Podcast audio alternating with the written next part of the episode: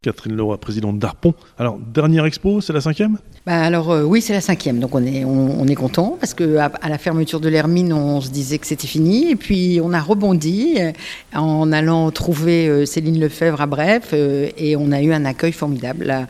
le bar Ruche éphémère et fertile est un lieu propice à l'art, propice à ce qu'on fait nous, à savoir de la médiation, recevoir un, artiste bien sûr, et puis amener des, un jeune public, des élèves, et puis ouvert à tous aussi. Donc euh, voilà, on est très content de cet accueil, de ce lieu, du nouvel artiste que grâce à cet endroit on va pouvoir proposer, donc Sentier, qui est, euh, on, a réussi une fois de plus à faire euh, à aller dans une direction différente par rapport à ce qu'on a fait avant. On est toujours dans l'art contemporain, donc l'art vivant où on peut rencontrer l'artiste, où les, visiteurs peuvent rencontrer l'artiste.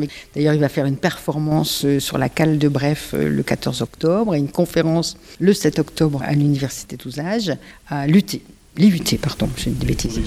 Et alors, mais par contre, c'est pas lui qui fait la projection. Nous proposons aussi une projection de, d'un film de Serge Teyer qui s'appelle Le complexe de la salamandre. Et c'est le 21 octobre à l'IUT à 14h30. Cela dit, l'essentiel, c'est quand même les trois salles euh, que Sentier a installées euh, à Bref.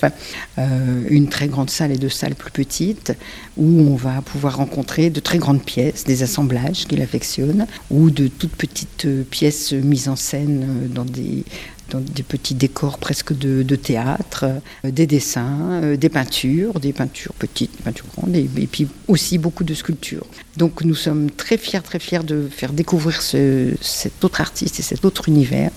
On va vraiment entrer dans un, univers très étonnant. L'expo s'appelle Maman j'ai peur, mais si vous voulez voir si ça fait peur, il faut venir. voilà.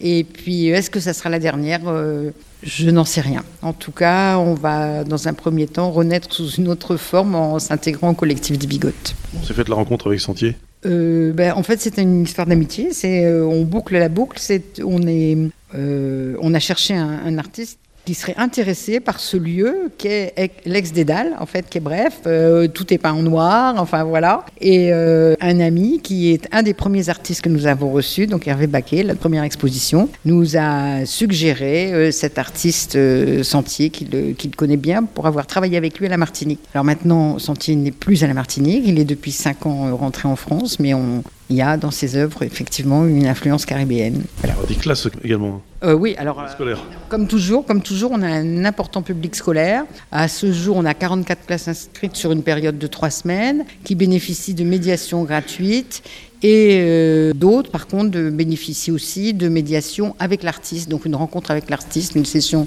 d'une heure, voilà. Et là, par contre, il faut payer un petit peu.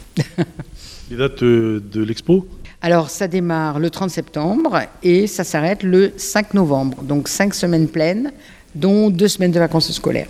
On n'aura pas d'excuse pour pas venir. Une expo étonnante à voir et surtout à découvrir. Oui, voilà, parfaitement. On pense euh, beaucoup surprendre et puis, euh, je crois, enchanter les gens. Voilà. La vie continue, hein. l'aventure va continuer pour Harpoint. Ah bah, on, espère, on espère euh, que ce n'est pas notre dernière aventure, mais on est prêt à tout un peu. Hein. quand on travaille avec des artistes, on est prêt à tout.